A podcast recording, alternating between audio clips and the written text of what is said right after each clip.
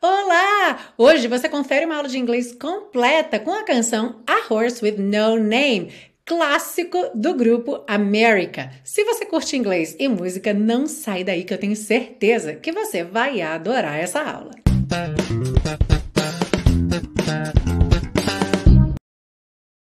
Hello and welcome to another class of your favorite series Aprenda Inglês com Música, que te ensina inglês de maneira divertida e eficaz no YouTube e em podcast desde 2016.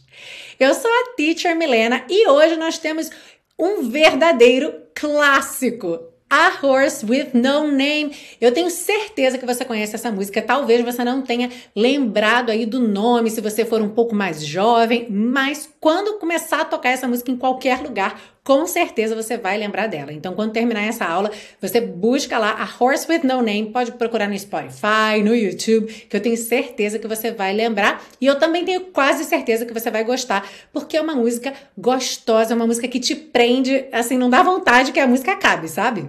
E para quem não sabe, talvez os mais novinhos aí, America foi uma banda formada em Londres em 1970 por três colegas que eram filhos de militares americanos baseados na Inglaterra.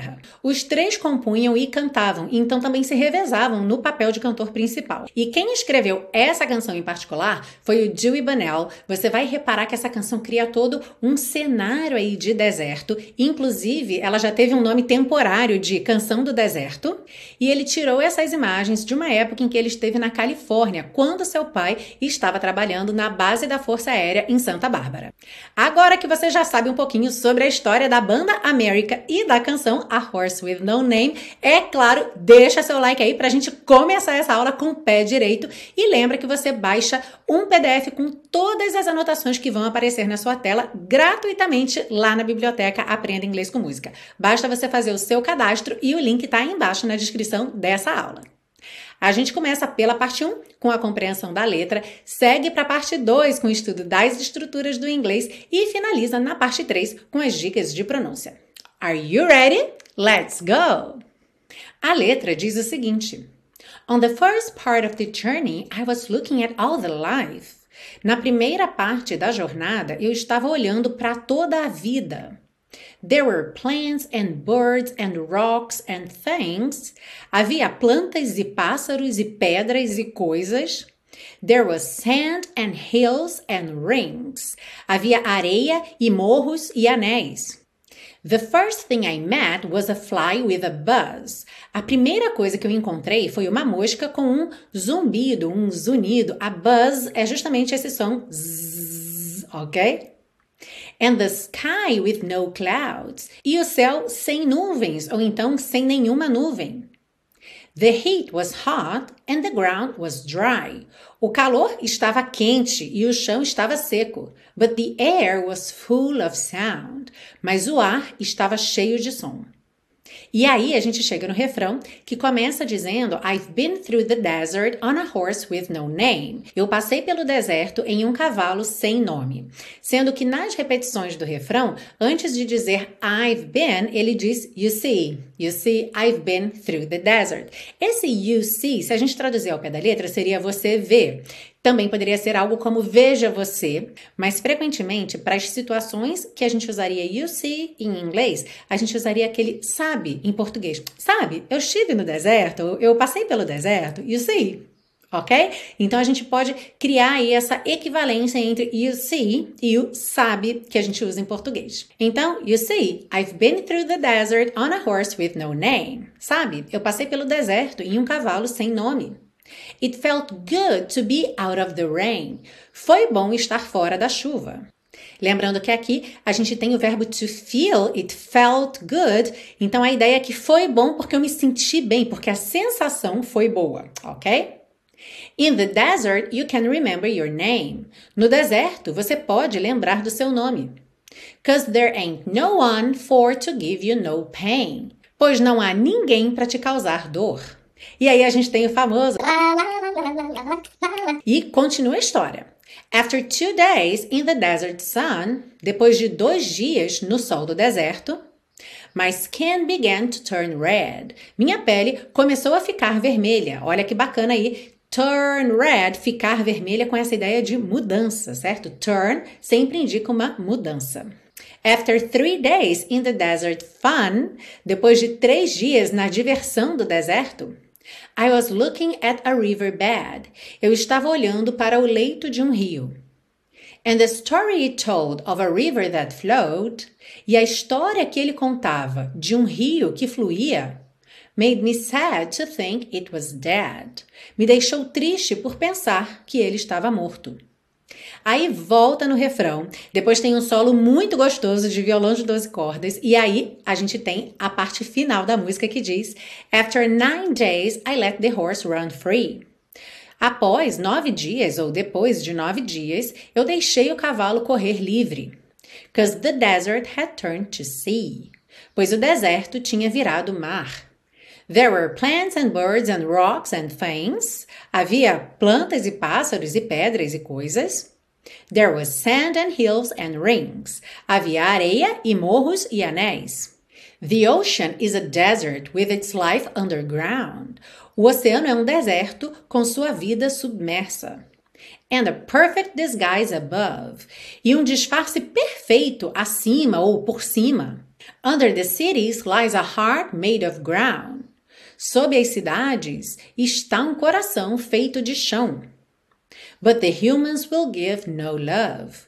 Mas os humanos não darão amor ou não darão nenhum amor. E aí volta no refrão até encerrar a música. E aí, você visualizou esse cenário do deserto na sua mente? Ou será que você já tem tantas lembranças atreladas a essa música que você já pensa em algo completamente diferente? Conta aí para mim nos comentários que é muito bacana como cada pessoa tem uma experiência diferente mesmo com canções, especialmente essas que são muito clássicas. Aliás, para quem curte rock clássico aqui na série Aprenda Inglês com Música, a gente já tem uma série de representantes de peso e uma forma de verificar se a sua banda ou se a sua música preferida já está aqui na série é procurar na barra de busca do YouTube. Põe lá Teacher Milena e o nome da banda, ou Teacher Milena e o nome da música, que se tiver aqui na série já vai aparecer o resultado, e se não tiver, você já comenta aí embaixo para mim qual é a música, o clássico que tá faltando aqui na série.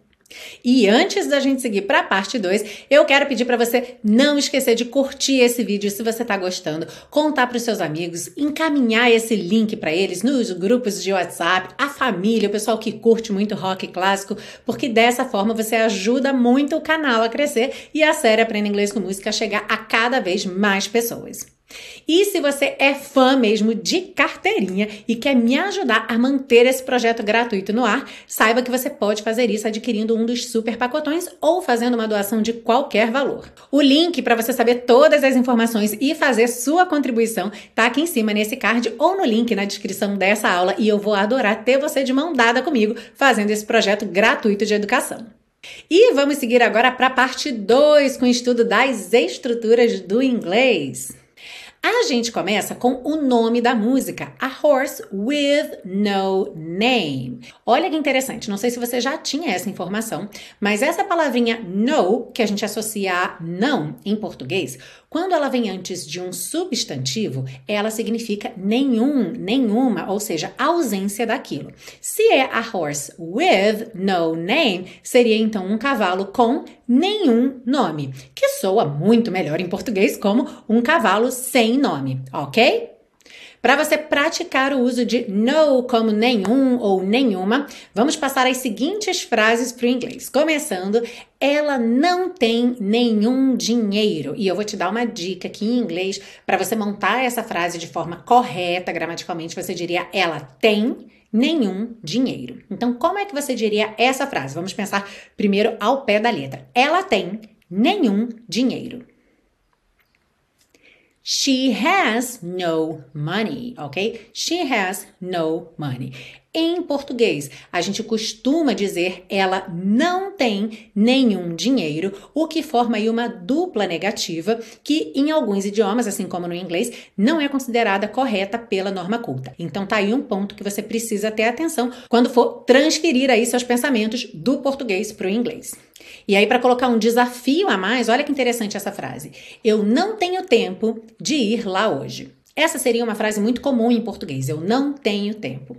Já em inglês, uma forma muito comum dessa frase aparecer seria algo como eu tenho nenhum tempo de ir lá hoje. Então, vamos pensar assim só para você aprender essa equivalência, tá? Eu tenho nenhum tempo de ir lá hoje. I have no time to go there today. I have no time to go there today. Eu não tenho tempo de ir lá hoje. Eu estou sem tempo de ir lá hoje. Percebe como a tradução não é engessada, ela tem sempre aí uma flexibilidade de acordo com o contexto, com o que você achar melhor. E aí você já faz essa anotação mental entre essas equivalências. Eu estou sem, eu não tenho nenhum. Frequentemente em inglês pode ser dito como I have no pontinho pontinho. Nas frases There were plants and birds and rocks and things, havia plantas e pássaros e pedras e coisas. There was sand and hills and rings, havia areia e morros e anéis. Repare que a gente tem aí havia nessas duas frases, mas em inglês a gente não tem ali uma palavra, como se fosse um verbo equivalente ao verbo haver, ok? Em inglês, quando a gente quer falar sobre a existência de alguma coisa, ah, existe, tem alguma coisa, a gente vai usar essa construção, there e o verbo be. Logo na primeira frase, a gente tem there were plants, plants, plantas no plural. Então, para poder ficar certinho ali combinando com plants, eu tenho que usar a estrutura do plural there were. Já na segunda linha, a gente tem there was sand. Sand é areia. Areia é incontável, certo? Você não diz uma areia, duas areias, três areias. Então, quando a gente está falando de alguma coisa que é incontável, a gente usa a forma singular. There was. E o que é muito interessante aqui é que em português o verbo haver não vai para o plural quando a gente fala da existência de alguma coisa. Então você percebe que a gente tem havia plantas e pássaros e não haviam plantas e pássaros, ok? Então aqui já é uma curiosidade do nosso idioma mesmo. Extra, extra, extra! Agora uma informação muito importante. Em português, a gente usa com muita frequência o verbo ter com essa função de falar de existência. Por exemplo, há alguém lá fora tem alguém lá fora, ok? Esse ter não indica posse, não é o mesmo ter que eu uso quando eu digo eu tenho um telefone, eu tenho um cachorro, certo? Então, quando você pensar em alguma frase em português com esse ter, que não indica posse, mas sim existência, você também vai pensar nessa construção there mais o verbo be, ok? So, are you ready to practice? Como é que você diria tem uma mulher esperando lá fora. Há uma mulher, tem uma mulher esperando lá fora. There is a woman waiting outside. There is a woman waiting outside. Esse there is também poderia vir contraído, formando there's. There's a woman waiting outside. Na frase Cause there ain't no one for to give you no pain, pois não há ninguém para te causar dor. Nessa frase tem dois pontos que exigem a sua atenção. Bom, como você já deve saber, a língua é algo vivo, é algo dinâmico, é algo que vai muito além ali de certo e errado certo? A gente tem dentro de um idioma diversos dialetos que são maneiras diferentes de falar aquele idioma em diferentes lugares. E uma coisa que acaba sendo muito determinante é o contexto. Ou seja, a gente tem contextos formais, informais, a gente tem, como eu falei, diversos dialetos diferentes e frequentemente a gente também tem ali uma norma mais geral para tentar padronizar em situações específicas. Por exemplo, exames, ok? Se a gente pensar na própria língua portuguesa, quando você vai fazer um concurso em que você vai ter uma prova de português, você estuda português de acordo com a norma culta, que muitas vezes não é a maneira como você fala no dia a dia em casa, com a sua família, com seus amigos, certo? Pois é, em inglês isso também ocorre. Então, a gente vai ver aqui nessa frase duas situações que requerem atenção porque não são consideradas corretas de acordo com a norma culta. Ou seja, se você precisar de uma certificação internacional, se você precisar se comunicar com alguém numa situação formal, numa situação em que você tem que demonstrar conhecimentos avançados da língua, essas construções não são bem-vindas. Mas, como você já deve ter imaginado, isso não quer dizer que você não vai vê-las frequentemente por aí. Tanto vai que tá vendo aqui na música e pode ver num seriado, em contextos informais, com pessoas falando no dia a dia, e isso é que vai criar a sua riqueza linguística. Quanto mais familiaridade você tiver com o idioma, mais você vai ter aí diferentes formas de se expressar de acordo com o contexto, de acordo com a situação, assim como você faz em português. Então vamos lá. Quais são essas construções aí dessa frase que você tem que ter cuidado? A primeira delas é o for to give no pain. A ideia aqui é: não há ninguém para te causar dor. Em inglês, de acordo com a norma culta, você não precisa do for numa frase como essa. Ou seja, você diria simplesmente to give you no pain, tá? Então a gente pensa que sempre que eu quiser dizer para ir, para fazer, eu não vou dizer for to go, for to do. O for fica de fora e o to já acaba cumprindo os dois papéis, tanto de ser a preposição para, no sentido de objetivo, quanto fazer o infinitivo daquele verbo, ir, fazer, ok? Então, não existe dentro da norma culta for to go, for to do, for to give you no pain. O segundo ponto que você precisa ter atenção é o uso da palavra ain't, que já apareceu diversas vezes aqui na série, lembrando que ele é uma maneira muito informal de fazer a negativa de praticamente qualquer verbo. Am not pode ser ain't, is not pode ser ain't, are not pode ser ain't, have not pode ser ain't, ok? Então, também acaba te demandando aí uma familiaridade com o contexto para saber o que, que esse ain't significa, mas é sempre uma negativa. E ainda por cima aqui, ain't no one, ou seja, dupla negativa. Outro ponto que, de acordo com a norma culta, não está correto em inglês. Viu só quanta coisa você aprendeu hoje com essa canção A Horse with No Name? Além de ser uma canção deliciosa, contar uma história que faz aí você realmente criar todo um cenário na sua cabeça, ainda por cima te ajuda a colocar em perspectiva seus conhecimentos de inglês, especialmente também enriquecendo essa questão linguística que eu falei, de não ser só uma situação de certo e errado, mas começar a ampliar seus horizontes e começar a a sempre considerar o contexto, qual é o seu contexto comunicativo e qual a melhor maneira de se comunicar nesse contexto. Para quem está começando agora, o ideal é você garantir as bases. Lembra sempre disso, as bases primeiro. Ou seja, aprender as maneiras mais simples, práticas e ao mesmo tempo gramaticalmente corretas, para que você pegue confiança nessa comunicação e saiba que você está garantido, que você não está ofendendo ninguém, talvez com um excesso de informalidade. E a partir daí, depois de você garantir as bases, você começa a fazer esse trabalho de ampliação. E se você está buscando exatamente isso, um passo a passo, eu quero te convidar para conhecer o intensivo de inglês da Teacher Milena. Ele é estruturado para pegar você pela mão do zero e cobrir os níveis básico e intermediário de inglês, te dando muita confiança para se comunicar efetivamente em inglês. E embora o curso comece do zero, se você já estudou bastante, mas não chegou nesse ponto de ter confiança e conseguir transformar esse conhecimento teórico em comunicação prática, o intensivo também vai te ajudar. E eu vou passar para você agora um trechinho de um depoimento que a Adriana, aluna do intensivo, deixou para mim. A Adriana é brasileira e atualmente mora em Oxford, na Inglaterra, e ela já saiu do Brasil com nível considerado intermediário de inglês. Mas ao chegar em Oxford ali com a necessidade de realmente usar o inglês na prática, no dia a dia, ela sentiu falta de ter uma estrutura firme, de se sentir confiante para efetivamente se comunicar. Quando ela pôs lá que ia fazer um curso intensivo, eu falei: ótimo, é isso que eu tô precisando, é isso que eu queria. Uma coisa meio no passo a passo, né? Bem legal, assim, e muito, muito bacana. Vale cada centavo. E para mim, especialmente, o que me ajudou bastante foi assim a falar mesmo, porque eu preciso falar aqui com as pessoas. Então eu preciso perder o medo de falar, né? E ela assim tem me ensinado a usar agora no começo uh, frases simples, né? Que às vezes a gente quer incrementar, quer traduzir do português pro, pro, pro inglês e quer usar uma palavra difícil e não dá. Então agora eu estou muito confiante, converso com qualquer pessoa, consigo me fazer entender, estou muito contente, vale a pena.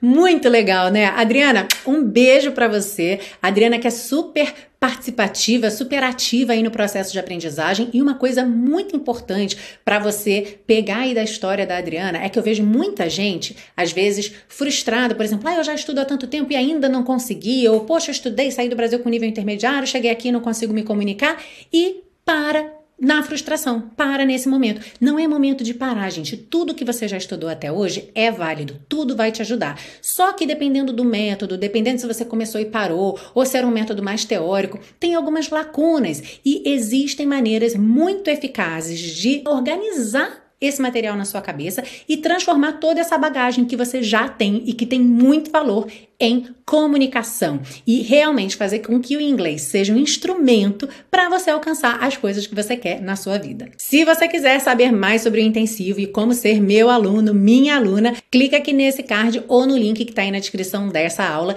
e pode ser que ao visitar o site as inscrições não estejam abertas. Nesse caso, você preenche o cadastro de lista de espera que eu te aviso assim que eu tiver uma vaga para você. E vamos seguir agora para a parte 3 para deixar você cantando A Horse with No Name bem bonito. Começando então on the first part of the journey. Então, on the first part of the journey. Percebe que part of. O T de part ficou rarara para já juntar na vogal. Part of. Of, preposição OF sempre vai ter som de OV, certo? Então, on the first part of the journey. Atenção à pronúncia dessa palavra, porque ela tem OU na primeira sílaba, EY na segunda sílaba, mas você não vai realmente desenhar essas letras, tá? Então você não vai dizer journey, tá? É journey, journey, journey. Então, on the first part of the journey, I was looking at all the life Olha que interessante. Aqui é claro que ele poderia dizer I was looking at all the life. At all. At all. Uma junção bem comum. Mas a gente já viu algumas vezes aqui na série que, frequentemente, se eu quero dar mais ênfase, mais destaque para alguma palavra, é mais interessante eu dar um novo ataque vocal para ela do que emendá-la na palavra anterior. Então, se eu digo I was looking at all the life, é uma coisa, mas se eu digo I was looking at all the life, olha só esse all the life, ele já ganhou uma outra dimensão, ok? There were plants and birds and rocks and things. Aqui é bem interessante você reparar como o S desses plurais vai ligando na próxima palavra. Então, there were plants and birds and rocks and things. E o D das palavras and não é pronunciado mesmo ok? Então, there were, there were, esses s finais aí não são pronunciados, eu nem preciso falar, né? There were plants and birds and rocks and things. There was sand and hills and rings. There was, aqui, was sand, was termina em S, sand começa em S, você não precisa se preocupar em fazer dois S's, ok? Apenas um. There was sand. There was sand and hills and rings. The first thing I met was a fly with a buzz. Aqui não tem nenhum mistério. The first thing I met was a fly with a buzz.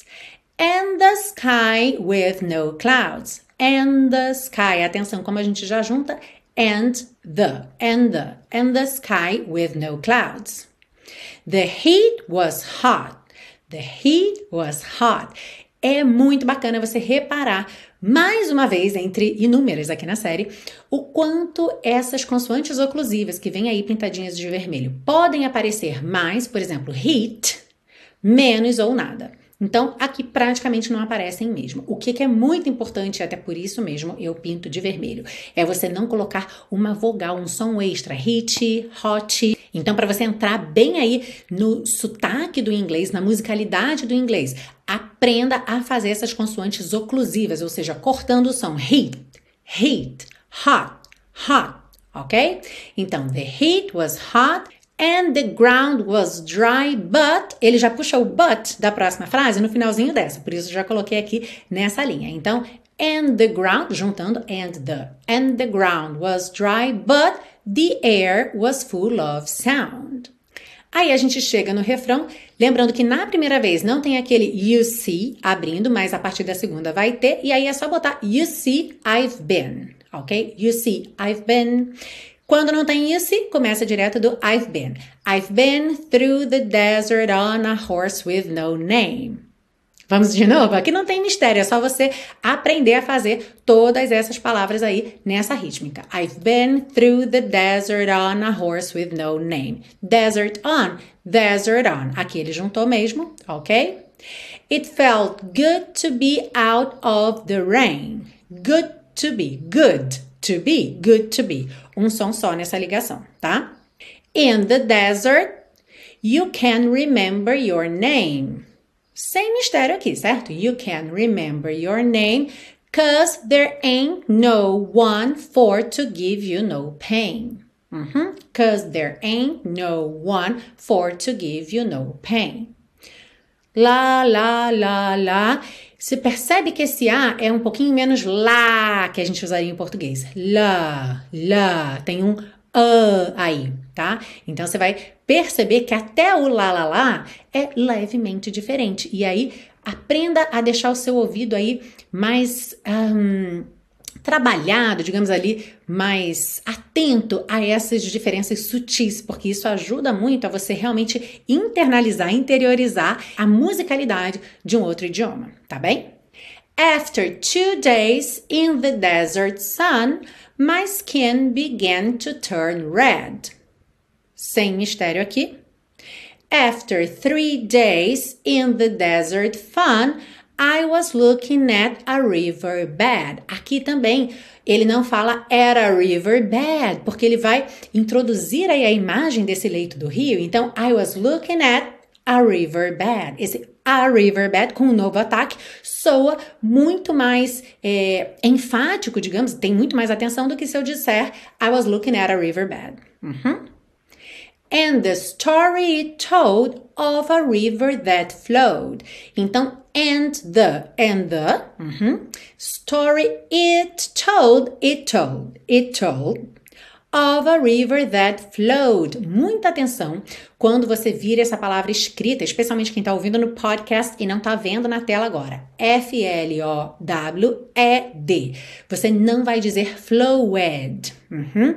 Esses verbos regulares terminados em ed, quase sempre esse E não é pronunciado. Então, você teria flow, no presente, bota só o som do D. Flowed. Flowed. Uhum.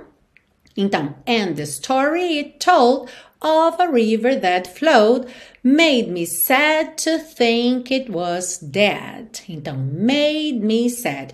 Aqui, também o passado de make é made, M-A-D-E, mas esse E não é pronunciado. Então, made me sad. Made me sad to think. Sad to. Você junta num som só. Made me sad to think it was dead.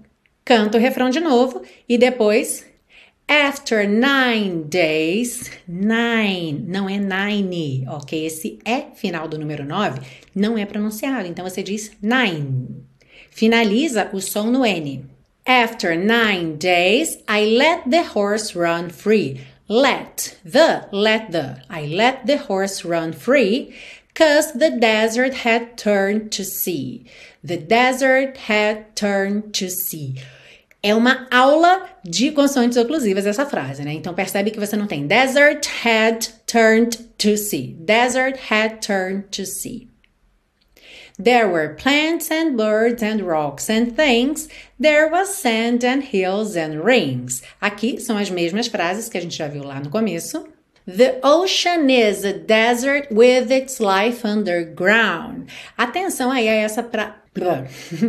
Atenção aí a essa pronúncia da palavra ocean. Ocean. Esse C tem som de SH, ok? The ocean is a desert with its life underground and a perfect disguise above.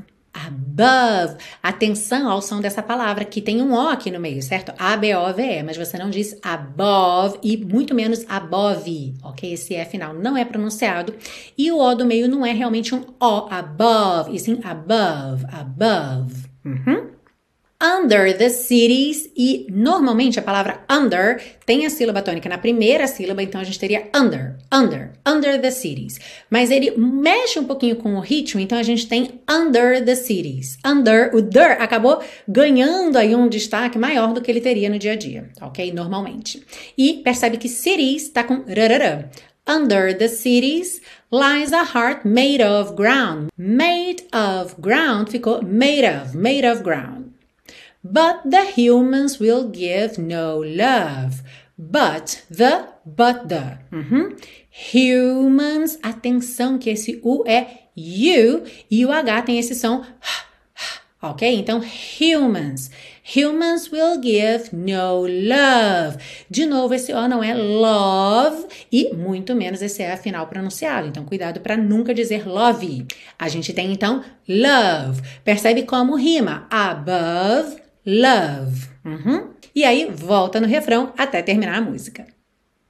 E essa foi a aula de hoje aqui na série Aprenda Inglês com Música, A Horse with No Name, realmente um clássico muito, muito clássico, daqueles que eu acho que todo mundo gosta, ou música gostosa. Eu me diverti muito preparando essa aula, foi mesmo a trilha da semana aqui em casa. E agora eu quero saber de você, o que é que você achou da aula de hoje? O que é que essa música representa na sua vida? Se você ainda não comentou, comenta aí embaixo. E não esquece de pegar seu PDF gratuito com todas as anotações dessa aula, inclusive essa legenda aí da parte 3, o esquema de cores. Isso ajuda muito na sua prática. Lembrando que lá na Biblioteca Aprenda Inglês com Música você faz download gratuito gratuito não só desse PDF da aula de hoje, mas de todas as aulas de todas as temporadas aqui da série. Muito obrigada pela sua audiência, pelo carinho, pela participação e por ficar aqui comigo até o final. É claro que eu te espero na semana que vem para mais uma aula aqui na série Aprenda Inglês com Música.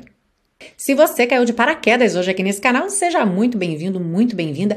Pode se inscrever aí embaixo e ativar o sininho que você não vai se arrepender. Já vou deixar duas sugestões para você aqui do lado, mas dá uma olhadinha lá no canal, navega pelas playlists que eu tenho certeza que você vai gostar.